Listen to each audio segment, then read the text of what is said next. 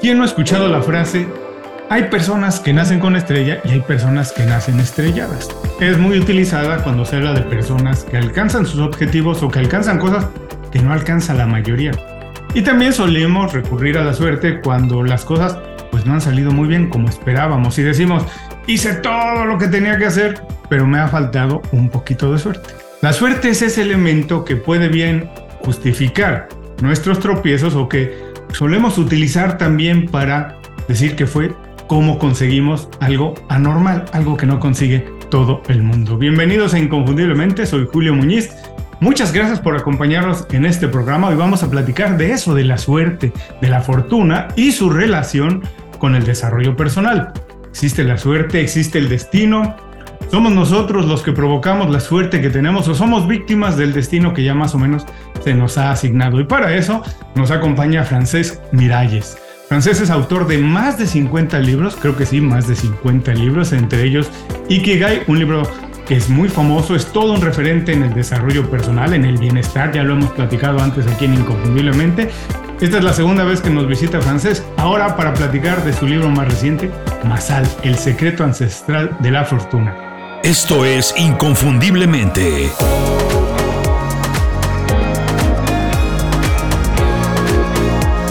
Extraordinario en lo que haces.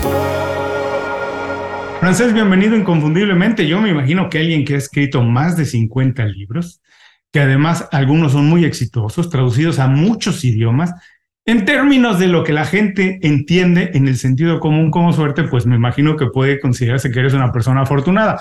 Pero vamos a ver si es que es la fortuna o es tu trabajo lo que te ha llevado ahí.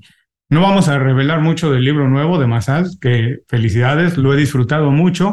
Solamente quiero comentarle a las personas que no es eh, un libro típico de desarrollo personal, de desarrollo profesional, es más bien una fábula, casi un cuento, es ficción, pero está lleno de mensajes muy bonitos de desarrollo personal que además aplican, pues yo casi podría decir que a todas las personas en un momento de su vida. Saúl, el protagonista del libro, está pasando por un momento como todos hemos pasado, en el que no encuentra su dirección, no se le están dando los resultados, no le están pasando cosas buenas, vamos. Y después de escuchar un consejo, vamos a hablar también de eso, de los consejos, decide mudarse de Nueva York a Cracovia, dos ciudades maravillosas, para ver si la suerte le cambia. Y es ahí en Cracovia donde le suceden muchas cosas que le dan un vuelco a la historia. Bienvenido, Francés. Muchísimas gracias otra vez por hacer tiempo para estar con nosotros.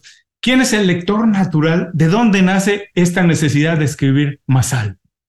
Sí, mm, nace yo creo que de, observar muchas personas que tienen un talento grande, que tienen algo importante que ofrecer al mundo, pero que muchas veces o bien se autosabotean porque hay mucho síndrome del impostor, o bien estas personas lo que hacen es equivocarse en las estrategias para llegar a la gente. Por lo tanto, Masal, de manera amplia, yo te diría que es una fábula y un, que incluye perlas en la ficción para vendedores. Pero entendamos que es vendedores, no, no vendedores a puerta fría y no comerciales necesariamente de una empresa, que también, sino uh, maneras que tiene una persona de presentarse en sociedad, de presentar un proyecto, de ofrecer su expertise y por lo tanto toda la fábula gira en torno a eso, de por qué hay gente que teniendo mucho que ofrecer no llegan a los demás y porque hay otros que quizás teniendo talentos más modestos, pues consiguen un canal fácil para los demás. Ese es el tema del libro. Ah, me encanta que lo describes así porque sabes que muchas de las personas que nos ven y nos escuchan, bueno, se dedican de alguna manera, son entrepreneurs, son gente que está preocupada obviamente por su negocio, por su desarrollo y tienen de alguna manera que hacer algo de ventas. Pero curiosamente, eh, las ventas tienen un estigma un poco raro. De algún, y yo diría que digo, que está mal entendido porque todos, todos en algún momento tenemos que vender algo. Yo digo, tienes que vender una idea, tienes que vender Exacto. cierto. Incluso cuando buscas pareja tienes que venderte, que eres un buen candidato para pasar la vida contigo, ¿no? O sea, nos estamos vendiendo todo el tiempo. Lo que pasa que yo creo que hay como una reticencia judeocristiana, una modestia, incluso yo te diría que entre la gente que somos los países latinos tenemos como un complejo de inferioridad hacia los anglosajones como que no tenemos derecho a ocupar los mismos espacios que ellos. Por lo tanto, gente muy valiosa, pues adoptan un perfil bajo y, no acaban de mostrarse al mundo. Entonces, yo creo que el primer gran libro que se hizo moderno sobre el arte de la venta, que tú lo conoces muy bien, es el de Dale Carnegie, de cómo hacer amigos e influir a las personas, que aunque el título parece que va de amistades, en realidad va de ventas también. Y él dice, todo el mundo vende algo, ¿no? Entonces, tú estás vendiendo o ofreciendo tu amistad, tu compañía, eh, tu proyecto, estás comunicando con otro para que se sume quizás a una causa humanitaria que tú estás promoviendo. Por lo tanto, qué importante es podernos expresar y mostrar sin vergüenza, porque ahí lo que vamos a descubrir, además en la sociedad actual, todo, toda persona que tiene un contenido está obligada a venderlo. Incluso te diría, querido Julio, en los escritores. Antes, cuando una novela o un libro salía, había una maquinaria de prensa que lo llevaba a todas partes. Ahora eso se ha minimizado. Entonces, el escritor o escritora que no sea capaz de defender su obra no la va a vender. Por lo tanto, es más, más importante que nunca esto. Ahora, yo diría, estoy de acuerdo contigo en esto que tenemos, el que hace contenido, el que tiene una opinión, el que tiene una idea, tiene, yo digo que es, tiene la obligación de ponerla, de sacarla al mundo, porque si tú tienes una opinión, una visión distinta de las cosas, y quieres que las cosas cambien o mejorar, o no que cambien, pero mejorar las cosas en el estado en el que están, tienes la obligación de comunicarlo y tienes la obligación de hacer que más personas lo sepan. Sobre todo cuando tú tienes la conciencia de que eso es bueno para el mundo, en el sentido que dices, yo tengo este curso, tengo este producto, tengo este libro, tengo esta mentoría y tengo la convicción de que es desde la honestidad y de que va a ayudar a la vida de las personas. Desde, ese momento ya tengo la obligación de llegar al máximo de gente. Y por lo tanto, ah, hay que dejar atrás esa falsa modestia o esos filtros que nos ponemos del, síndrome del impostor, ¿no? Que diciendo, bueno, ¿quién soy yo para decir esto? ¿Quién soy yo para ofrecer esto? Hay gente que lo hace mucho mejor. Ah, ¿Qué van a pensar de mí? Van a pensar que solo busco la plata. Entonces, aquí hay muchas palancas mentales que se activan para que las cosas no salgan. antes de ir un poquito más al tema de Masal, también mencionaste algo que todos tenemos algún talento de alguna manera. Em, todos tenemos, pero cuesta trabajo identificarlo, sobre todo porque creo que en términos generales, Francés, la, la educación nos hace que todos tendamos a tener las mismas habilidades. Sí, Ah, pero en realidad las habilidades son muy distintas. Yo no sé si tú conoces un libro de un autor español que se llama Geniotipo, que publicó Planeta Sinod. ¿Lo conoces? Lo conozco. ¿Has entrevistado a Tony Struck? Estuvo con nosotros, sí. Pues él plantea una, una, un concepto que yo creo que es muy interesante, que a, veces, por ejemplo, yo era un estudiante pésima. En la escuela y en el instituto suspendía cuatro o cinco asignaturas cada trimestre y un profesor me llegó a decir, tendrás suerte si te contratan en un restaurante para sacar la basura. Pero, ¿por qué pasa eso? ¿Y por qué hay tanta gente joven que, que no encuentra su propósito, que no encuentra su camino? Porque no se conocen. Y si tú no te conoces, no sabes cuál es tu talento. Entonces, la otra vez hablamos del Ikigai, del tener un propósito en la vida. El paso cero es saber quién eres tú y qué es lo que traes al mundo, ¿no? Porque, porque los talentos son muy distintos, como ya viste.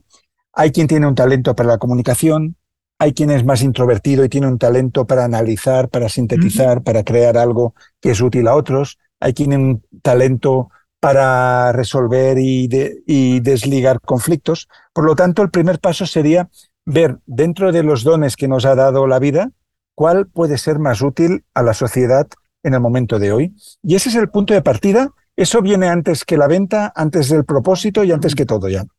Ahora, curiosamente, y esto, a ver si tiene, voy a intentar ligarlo con el concepto de Masal, de la suerte, de la fortuna, de que te vaya bien, y esta idea de que tienes algo distinto. Em, digo, eh, eh, las personas que les va muy bien, no, solo, no solamente económicamente, pero son los referentes, ¿cierto? De los que se habla mucho, pero a las personas que les va bien en la vida, que tienen una vida con un bienestar, el estilo de vida que persiguen. Yo intento decir siempre que lo han logrado casi muchas veces desbalanceando su vida, intentando explotar mucho una habilidad que tienen y a lo mejor olvidando algunas otras cosas, pero esa ha sido de alguna manera, no es que no quiero decir si es el destino o su suerte, tener eso y después entenderlo y aprovecharlo para hacer el bien, para conseguir lo que quieren. Sí, eso es verdad que un gran peligro cuando tú descubres un talento es darle demasiado espacio y demasiado tiempo en tu vida hasta que ocupa todo y destruye otros ámbitos de tu vida personal. Yo soy un ejemplo de ello. O sea, yo durante mis primeros años de escritor me costaba mucho obtener el éxito. Yo recuerdo que luché un montón, lo explico, no sé si en el epílogo del libro, creo, para que se publicara un libro literario que leyeron 120 personas. y, pero cuando ya empecé a ver lo que el mundo necesitaba, porque al final aquí hay un concepto muy importante para cualquier persona que quiera vender, que quiera ofrecer algo al mundo, y es que tu misión en la vida se crea en la intersección entre lo que tú quieres de la vida y lo que la vida quiere de ti. Yo quizás quería escribir novelas, quería hacer literatura, quería hacer cuentos, pero no era eso lo que el mundo reclamaba de mí. Entonces, cuando empecé a aprovechar mis viajes para buscar nuevos conceptos, explicarlos con sencillez, con psicología, vi que ayudaba a muchísima más gente y eso era bueno para mí y bueno para ellos. ¿no? Por lo tanto, yo aquí uh, lo que tuve es que darme cuenta, escuchar las señales que te manda el mundo. Entonces, uh, la, vida nos está mandando señales todo el tiempo y te dice, por aquí no, por aquí sí, aquí estás bien, aquí das luz, aquí no aportas. Entonces, yo creo que es un proceso de negociación con uno mismo entre lo que tú te habías planeado hacer y, la posición que te da la vida y eso hay que irlo uh, mesurando paso a paso. ¿no? Esto me gusta mucho, me parece muy interesante esto que dices que hay un momento para hacer las cosas eh, eh, y es una de las claves de la fortuna de acuerdo a Masal, ¿cierto? Vamos a recordar a las personas que acabas de publicar Masal, para quien se acaba, acaba de llegar. Eh, Masal en hebreo quiere decir suerte, pero hay algunas pero tiene algunas claves la palabra Sí, la palabra tiene, tiene, una historia muy bonita. Además, es una palabra que existe en todas las lenguas semíticas. Pensemos que, aunque hay este tremendo lío ahora mismo en el mundo, tan triste, uh, el hebreo, el árabe vienen de las lenguas semíticas, es una, son primos hermanos todos ellos. Entonces, en este conjunto de lenguas, Masal actualmente se traduce como suerte porque te dicen Masal Tov, buena suerte, pero si tiramos para atrás significaba destino, y si vamos aún más atrás, eh, en las lenguas que se hablaban en, en, Mesopotamia, pues significaba posición de una estrella. Por lo tanto, cuando te están diciendo más alto, te están deseando buena estrella. Y aquí la pregunta es, ¿tener buena estrella qué es? ¿Que los astros sean uh, favorables para hacer cierta cosa? ¿O la estrella es algo que tienes dentro de ti que conviene encender? Yo creo más bien en esta segunda acepción. Entonces, lo interesante de la palabra masal según me dijo una filóloga semítica, es que en todas estas lenguas las vocales no se suelen escribir o no se escribían, sino que se escriben las consonantes. Y por eso hay traducciones tan distintas de las mm. escrituras sagradas. Y lo que sí hay es como unos signos que indican que podría ser una vocal u otra. Entonces, cada consonante tiene un significado primario. La M de Masal significa lugar.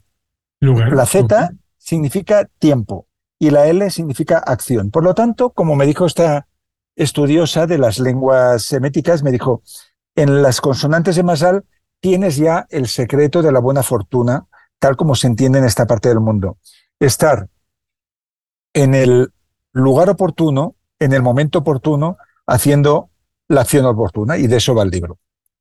Me encanta, pero además es, eh, si lo vemos de manera simplificada, es lugar, espacio y tiempo. Todos tenemos que estar en algún lugar, se conjugan algunas cosas, pero muchas veces es tan fácil como verse de espacio, ¿cierto? Entonces, de alguna manera, si las cosas las estoy haciendo aquí, pero no funcionan, a lo mejor moverme un paso a la izquierda, la historia cambia completamente. Es nada más tener la visión y un poco la inteligencia de que hay que moverse y colocarse uno mismo en el espacio, en el lugar correcto. Y de hecho, cuando estás en contacto contigo mismo y con tu profesión y, y con tu talento, cada lugar donde estás puede ser el lugar oportuno, porque las oportunidades están en, todas partes.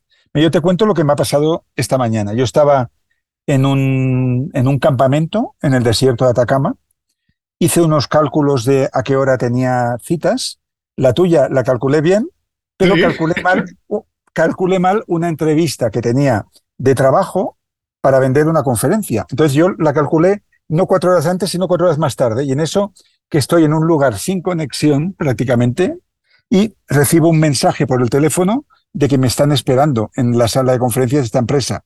Entonces yo empiezo a correr, voy a buscar al cocinero, pregunto dónde me puedo enchufar a Internet me dice, mira, tenemos un repetidor de Starling, ponte delante de él.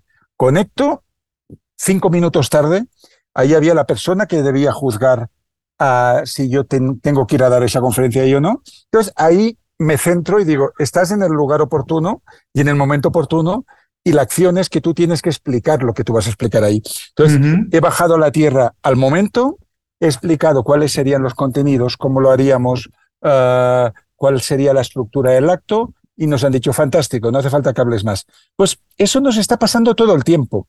Cuando hablas con una persona, incluso no, no, el momento oportuno y el lugar oportuno no solo es en relación a lo que te puede beneficiar a ti, también es en relación a lo que tú puedes ofrecer a los demás. Si tú notas que un amigo está triste porque, no sé, se está separando o su empresa va mal, el momento oportuno para ayudar es ahora, no, no mañana, ni cuando tengas tiempo.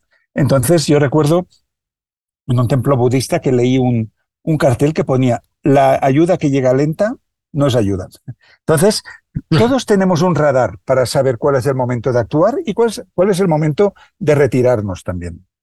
Ahora, regresando al, episodio que te pasó hoy en la mañana, eh, uno podría decir, tuviste mucha suerte que la persona te dijo, aquí está el repetidor, te conectaste de inmediato, pero de alguna manera también podemos decir que, y, ahí estaba la oportunidad, algo que hablabas de las oportunidades, están.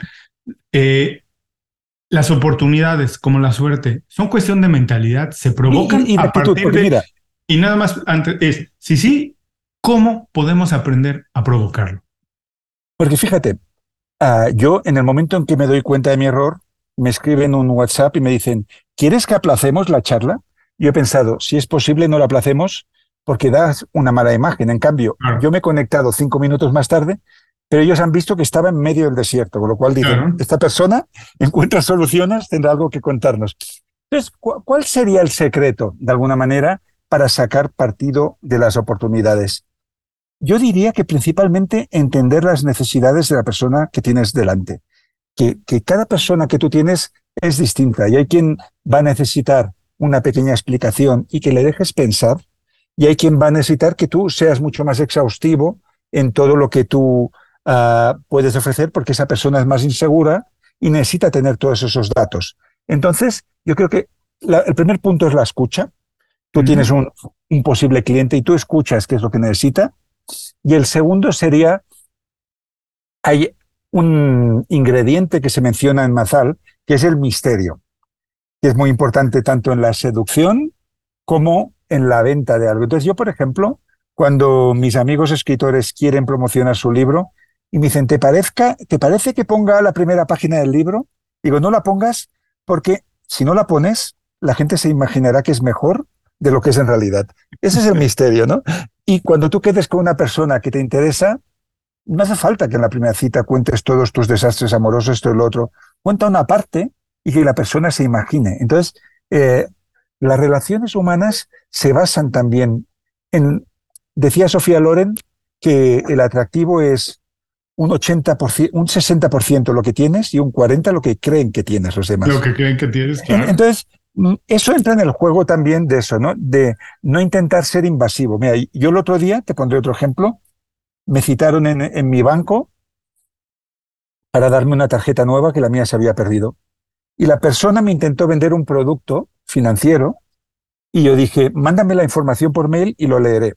Cuando llego a casa y entro en mi, en mi página de mi cuenta, veo que ya está ahí para firmar. Dice, ¿tiene usted un documento solicitado? Ah, pendiente de firma. Entonces yo dije, jamás voy a comprar esto, porque no ha respetado lo que yo quería. Entonces, la venta, el conectarse con los demás, es un 50% escucha, comprender quién hay al otro lado y un 50% adaptarte a esa persona. Ahora, esto que hablas de las personas, todas las personas, y tiene que ver con el libro, con Masal, con todas las personas que se involucra Saúl durante su historia, desde quien le da el consejo, con quien tiene relación en Cracovia, es todas las personas son una oportunidad, una oportunidad o para aprender algo o para servirles, ¿de acuerdo? Y a partir de eso también vamos generando la fortuna. Servimos o nos servimos de algo que alguien tiene que nosotros no hacemos tan bien. Sí, ah, yo creo que es una actitud muy poco sabia pensar que hay personas valiosas y otras que no lo son. Y, por ejemplo, intentar codearnos solo con la gente poderosa. Esta es otra lección que se da en el libro. Esa persona que hoy es, no sé, un estudiante de periodismo que no es nadie a día de hoy, quizás es alguien con talento que de aquí a 10 años dirige el canal de televisión donde tú quieres ir. Por lo tanto, como dice la Biblia, trata bien a todo el mundo, dales hospitalidad, porque hay quien ha estado en compañía de ángeles sin saberlo. Entonces ya, si tratas bien a todo el mundo, vas bien, porque creas ya un karma positivo, una energía de amabilidad que te va a volver por un lado o por el otro. Entonces, ese sería el, punto de partida. Y creo que me he perdido de la pregunta que tú me hacías más concreta. Sobre la relación con las personas y que todo, en todas tenemos una oportunidad o de aprender o de servirles. es de servirles. Y mira, ahora estoy recordando un documental que me gustó mucho durante la pandemia. Se llama Stutz, S-T-U-Z-T, que es el psiquiatra más famoso del mundo. Es el psiquiatra de las estrellas de Hollywood. Entonces es un hombre muy, bueno. Sí, sí, porque tiene muchos problemas. Sí. Ah, está hecho, está hecho por, uno de sus pacientes, Jonah Hill, que es un actor que siempre hace gordito, que siempre hace secundario en muchas películas. Él lo va entrevistando, entonces hablan de cuáles son las claves para que una persona salga de un momento de desánimo, de depresión. Y hay, dice una cosa muy interesante, Stutz, que es cuando tú estás triste, cuando estás desanimado, cuando estás decepcionado, tu impulso natural es retirarte a la cueva y estar solo. Pero en realidad lo que necesitas hacer es quedar para tomar un café con quien sea. dice, porque incluso si esa persona con la que tú puedes quedar te parece poco interesante, el solo hecho de quedar con ella te va a hacer bien, porque esa persona representa a la humanidad entera, simboliza a la humanidad entera y estás volviendo a la humanidad. Sí, totalmente, siempre hay que intentar hacerlo. Otra cosa que me gustó que mencionaste hace unos minutos también y que tiene que ver con la actitud de Saúl durante el libro es esta cuestión del el misterio y la curiosidad. Fíjate que yo he descrito en algunos programas que he hecho la curiosidad casi como un hábito, como que podremos cultivarlo, como que hay que procurarlo. Si veo algo, si leo algo, hay que ser curioso, hay que ir un poquito más allá. No quedarte con las 140 palabras que lees en Twitter, no quedarte con la primera impresión de una persona, ser curioso, ¿por qué me dijo esto? ¿Por qué hace esto? Y creo que la curiosidad también tiene mucho que ver con la posición que tomas y cómo se van alineando los astros alrededor de tu vida. Y la curiosidad tiene mucho que ver con el éxito, porque al final, a ver, ¿dónde está el gran éxito en lo que Zaleb llama el cisne negro? O sea, tú no vas a conseguir gran éxito imitando a otros. Sí que puedes imitar un negocio que funciona, puedes leer un libro y hacer uno parecido, pero el, gran éxito es cuando alguien saca algún concepto, algún producto que nadie ha visto antes. Y para eso hay que eh, ver lo que los demás no ven y, explorar muchas cosas. Entonces, yo, por ejemplo, soy un gran preguntón. Me encanta, o sea, aunque me ves aquí hablar, me gusta mucho más preguntar que hablar yo mismo. Eso es como un, no sé, como una compensación que me ha dado la vida. Entonces, recuerdo un día que estaba en un coche con una escritora amiga y el hermano de la escritora. Y este hermano, yo le pregunté, ¿a qué te dedicas? Porque yo, esto siempre se lo pregunto a todo el mundo. Y él me dice, sustituyo farolas por la calle. Yo pensé, ¿qué, qué oficio más extraño?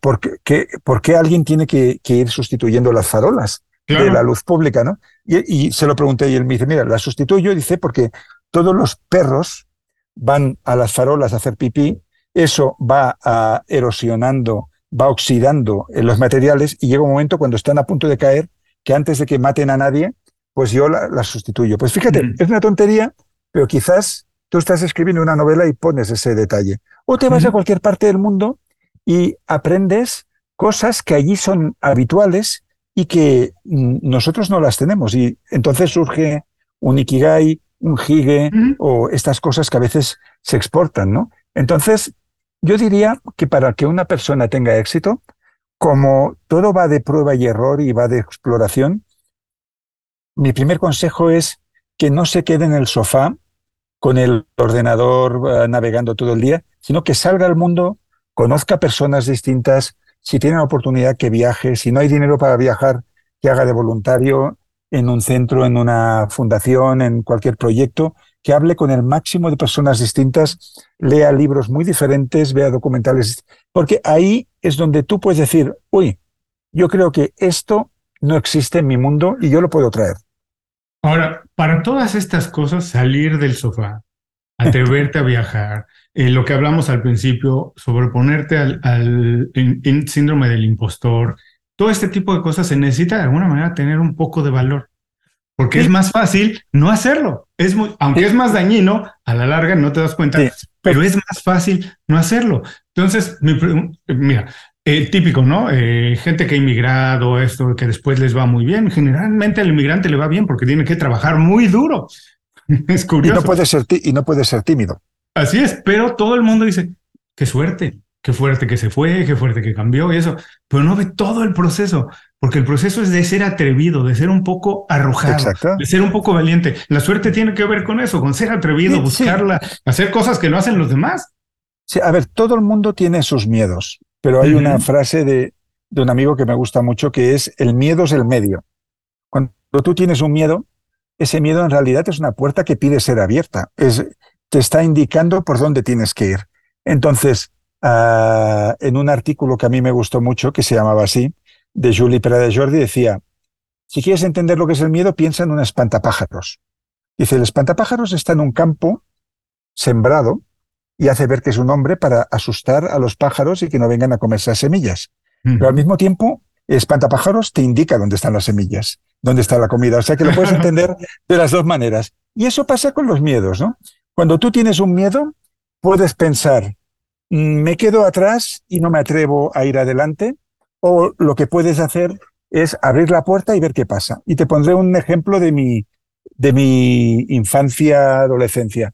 Yo era un chico extremadamente tímido, muy, muy tímido, hasta el punto que cuando estudié en la universidad tuve la oportunidad de hacer el doctorado y, y renuncié porque pensé, no quiero de aquí cinco años defender mi tesis delante de cinco personas que serían mis profesores. Y fíjate que luego la vida me ha llevado a dar conferencias en teatros de dos mil personas. Y de hecho, la primera vez que me propusieron dar una conferencia, Ah, yo entonces tenía un terapeuta, escritor amigo que se llama Xavi Guix. Eh, le dije, mira, me dicen que vaya a la India a dar conferencias en grandes teatros, digo, y yo, mi cuerpo no quiere ir. Y él me dijo, si te piden que des conferencias, es que puedes darlas. Dice, si no, no te lo pedirían. Dice, escucha lo que pide de ti la vida. Además, curiosamente, también yo creo que siempre esta frase no sé si usa en España, en México es muy usada, por eh, esta de llenar los zapatos. ¿no? De que a lo mejor la posición... Llenar los zapatos. de, de, que tienes que saltar siempre a un trabajo, a una posición, a hacer retos, que el zapato te queda un poco más grande. Que tiene, pero en ese momento tienes que, hay espacio para crecer, porque si siempre usas los mismos zapatos de tu medida, pues no vas a tener espacio para crecer, ¿cierto? Y además, nunca estamos listos, Francés, para las posiciones nuevas, para los retos nuevos, nunca estamos listos, pero ese es el momento de crecer. Es que es más, si hay algo que no sabes, lo vas a aprender haciéndolo o enseñándolo. ¿no? Entonces, nunca digas, esto yo no puedo hacerlo, esto yo no sé hacerlo. Añádele en todo caso el todavía. Esto no puedo hacerlo todavía, esto no sé hacerlo todavía, vamos a ver cómo se hace, ¿no? Entonces, si uno se queda solo con las habilidades que tiene ahora, pues su mundo está restringido. Entonces, mira, por ejemplo, a mí me suelen llamar para dar conferencias de Ikigai, de orientalismo o de escritura. Pero me dijeron, ¿puedes venir a una mesa redonda a hablar de inteligencia artificial? Yo pensé, vamos, yo no sabía nada de eso. Pues empecé a leer artículos, empecé a ver qué opinaban diferentes líderes de opinión y estuve en la mesa redonda y no solo la pude dar, sino que aprendí de los ponentes que sabían más que yo, con lo cual me llevé eso a casa, ¿no? Entonces, lo importante al final, ¿qué es? Estar en movimiento y, y estar aprendiendo algo o ir hacia alguna parte. Ahora, eh, quiero ver dos ideas que están en el libro, que, de las que hemos conversado ahora, pero que si podemos ligarlas. Esta idea del miedo, que todos debemos tenerlo, pero también la idea de formar equipos, de tener personas y hablar. Creo, que, creo que además es otra manera sencilla de sobreponerte a los miedos, porque siempre hay alguien que sabe más de, de alguna cosa que tú no sabes. Si puedes acomodarte, formar equipos, creo que se hace mucho más fácil.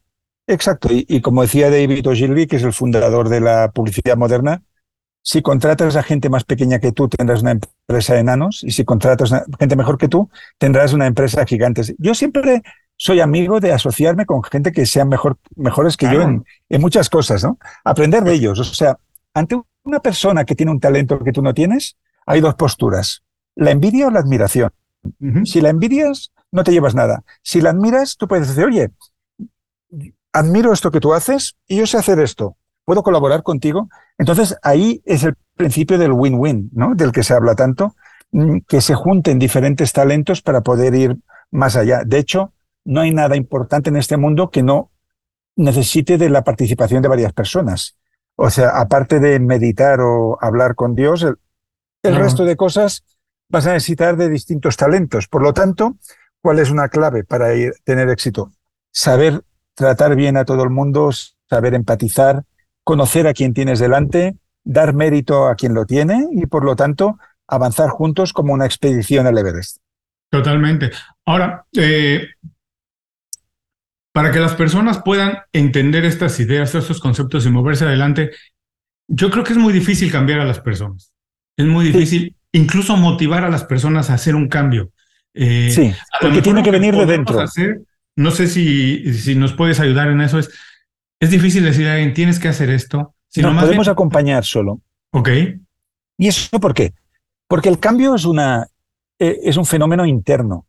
Y eso los estoicos lo explicaban muy bien. ¿eh? Los estoicos decían, ocúpate de lo que depende de ti, no de lo que no depende de ti. Tú no puedes cambiar a tu madre, no puedes cambiar a tu pareja y quizás tampoco puedes cambiar mucho a tus hijos, los puedes guiar un poco, ¿no? Pero cada persona tiene una visión del mundo, una sensibilidad, una manera de ser. Sí puedes cambiarte a ti mismo. Entonces, ¿qué hacer cuando vemos una persona, que, que todos nos hemos visto ahí, que se está equivocando gravemente, ¿no? Por ejemplo, alguien que fuma dos paquetes de tabaco al día, alguien que se equivoca con sus relaciones, alguien que gasta su dinero que no tiene.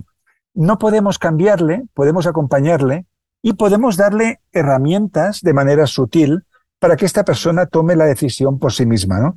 Pues le regalas un libro sin saber, sin decirle por qué se lo regalas, le pones en contacto con personas que tienen una calidad diferente, ¿no? Entonces, eh, esto lo explicaba muy bien Andy Warhol. Él decía, es imposible hacer cambiar a nadie si esa persona no está preparada para hacerlo. Del mismo modo que cuando alguien ha decidido cambiar, es imposible frenarlo.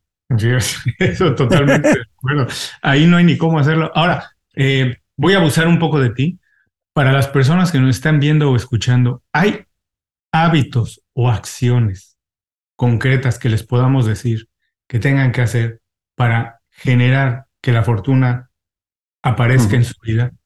Yo, diría que se fijen un primer objetivo pequeño, simbólico, que les eh, dé el mensaje de que pueden conseguir mucho más. Entonces, en todo el tema de los hábitos y los cambios, claro, un ser humano es un conjunto de hábitos.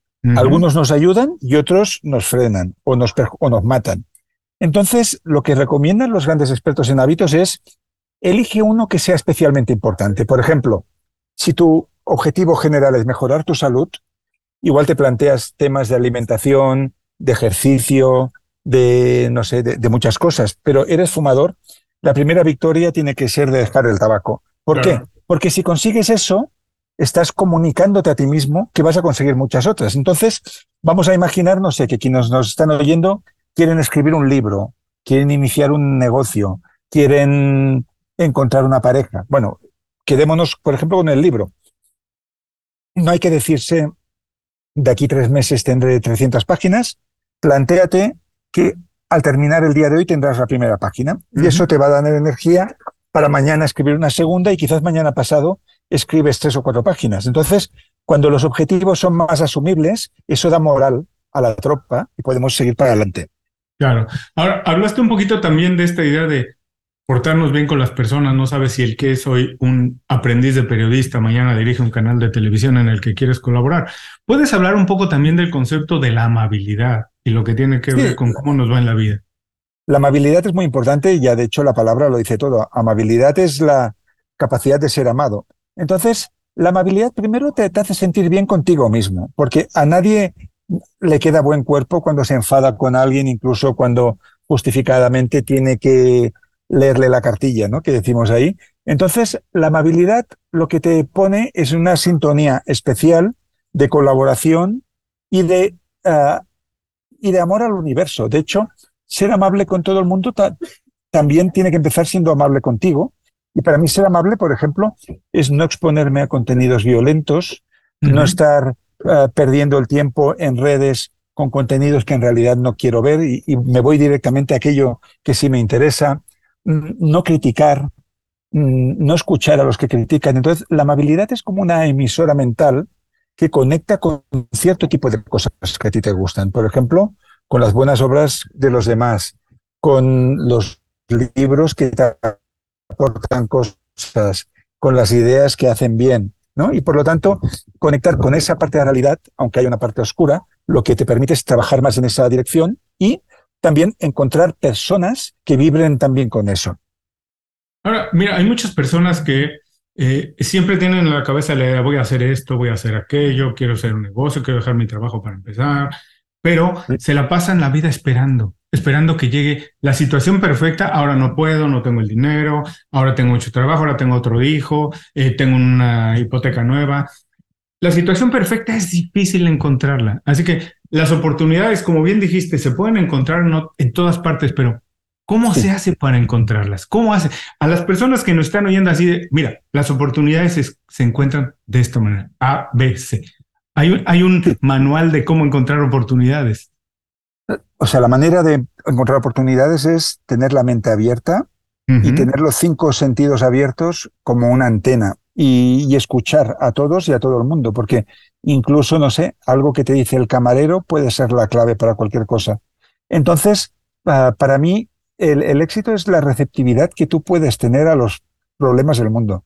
Si tú te fijas, cada éxito que ha habido empresarial cubría una necesidad. Una necesidad que quizás muchas otras personas pues no eran conscientes de que eso existía. Entonces, si tú escuchas a los demás, preguntas, te das cuenta de qué es lo que falta para estar un poco mejor, ahí se van a, dar las oportunidades. Y mm, se habla mucho del networking, que eso es importante, ofrecerte a colaborar con gente incluso de manera gratuita va a ser beneficioso para ti. Sobre todo cuando empiezas en un, en un nuevo negocio, en un nuevo sector. Yo cuando empezaba como escritor, lo primero que hice fue pedir a que me dejaran trabajar de manera gratuita en una agencia literaria, leyendo manuscritos, que luego esos manuscritos ah, iban a, a, las editoriales y tuve algunos descubrimientos importantes. Al principio no me pagaban nada por eso, pero me dio una reputación de alguien que tenía ah, una, un olfato para todo eso. Entonces, si hacemos networking y nos ofrecemos para colaborar en personas que ya están triunfando en algo, vamos a estar más cerca de donde suceden las cosas. Ahora, no quiero abusar mucho más de ti, pero antes de irnos les recuerdo que el libro más nuevo de francés se llama Masal, el secreto ancestral de la fortuna. ¿Qué tanto tiene de qué tanto tienes tú de Saúl y qué tanto Saúl tiene de ti? Sí, a ver, yo tengo de Saúl en el sentido que mi vida ha tenido dos fases. Tuve, tuve una fase negativa y pesimista en la cual yo pensaba que no podía conseguir las cosas porque las cosas mm, tenían que venir de fuera hacia mí. Y luego tuve una fase optimista y, proactiva, en la cual me di cuenta que si quería que algo existiera en mi vida, tendría que crearlo. Entonces, cuando dejé de esperar en el sofá y me puse en camino para explorar, ahí empezó a cambiar todo. Ahora, como sabes, este programa se llama Inconfundiblemente. Yo estoy convencido que también parte de la fortuna de alcanzar el éxito tiene que ver con ser inconfundible, con ser diferente. ¿Qué podemos hacer para ser inconfundibles y qué haces tú para ser inconfundible, Francis? Bueno, para ser inconfundible una persona lo que tiene es que ser auténtica, ah, expresarse de manera genuina y no intentar imitar a alguien ni ser una copia de, de, no sé quién. Decir, bueno, yo soy así, me presento al público, tengo este producto, tengo este talento, tengo esto que ofrecer y habrá gente que le va a servir y gente que no. No intentar llegar a todo el mundo, sino intentar llegar a la gente con la que tú conectas de manera natural. Por lo tanto, sé tú mismo, porque como decía Oscar Wilde, el resto de papeles ya están cogidos. Ya están tomados, por supuesto. Hablaste un poquito de usar las redes sociales, ver los contenidos que te, que te, que te, que te nutren en lugar de los que nos generan estrés, pero personalmente, ¿cómo las utilizas? ¿Las utilizas para consumir contenido o las utilizas generalmente para promover tu trabajo? Ambos. Consumo contenido, pero el que yo elijo, no me pongo a hacer scrolling sin más, porque ahí puede pasar una hora y te das cuenta que has, perdido una hora viendo cosas que no querías ver, sino ya me voy a los podcasts que me interesan, a los programas que me interesan, a algunos autores y autoras que quiero saber qué es lo que dicen, y también de manera mesurada, porque creo que la vida es analógica, también ofrezco mis contenidos a aquellos que puedan interesarles, pero una o dos veces por semana. Tampoco ah, quiero vivir más fuera de la pantalla que, en la pantalla. Por lo tanto, esto es una herramienta, no puede ser el lugar donde vivimos. Claro. Ahora, con el éxito de tus libros, especialmente con Ikigai, te has convertido en una, para muchas personas en una referencia en el sentido del desarrollo personal. ¿Cómo les puedes recomendar, cómo te informas de manera personal? ¿En dónde te informas y si les puedes recomendar alguna fuente de dónde informarse?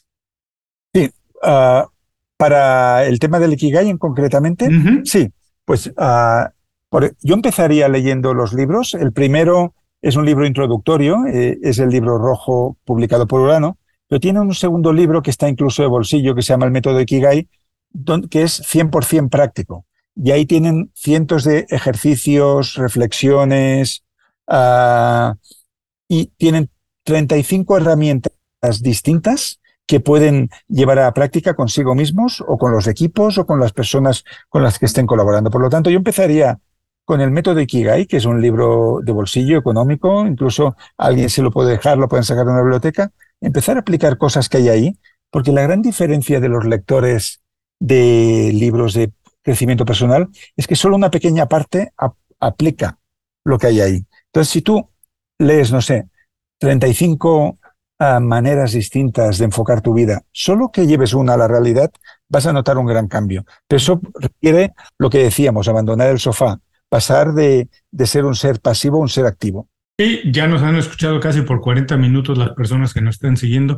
Si tienes oportunidad, Francés, de que se queden con una idea de esta conversación, ¿con qué te gustaría que se queden? Que se vayan de esto y digan, wow, los escuché, escuché a Francés, voy a leer el libro más al, pero me llevo esto de esta conversación, ¿con qué te gustaría que se quede? Pues mira, acabaremos con una síntesis muy sencilla que será, no esperes resultados, provoca los resultados. El agente del cambio, no esperes que el cambio venga a ti porque eso no va a suceder. Buenísimo, ahí tienen. Si no tienen oportunidad de escribir ahora, no se preocupen, vengan más tarde. Todas las ideas de Francés las vamos a dejar en resumen. Además, vamos a dejar el enlace directo al libro. Francés, muchísimas gracias otra vez por hacer tiempo para platicar con nosotros, compartir ideas, hablarnos de este libro nuevo.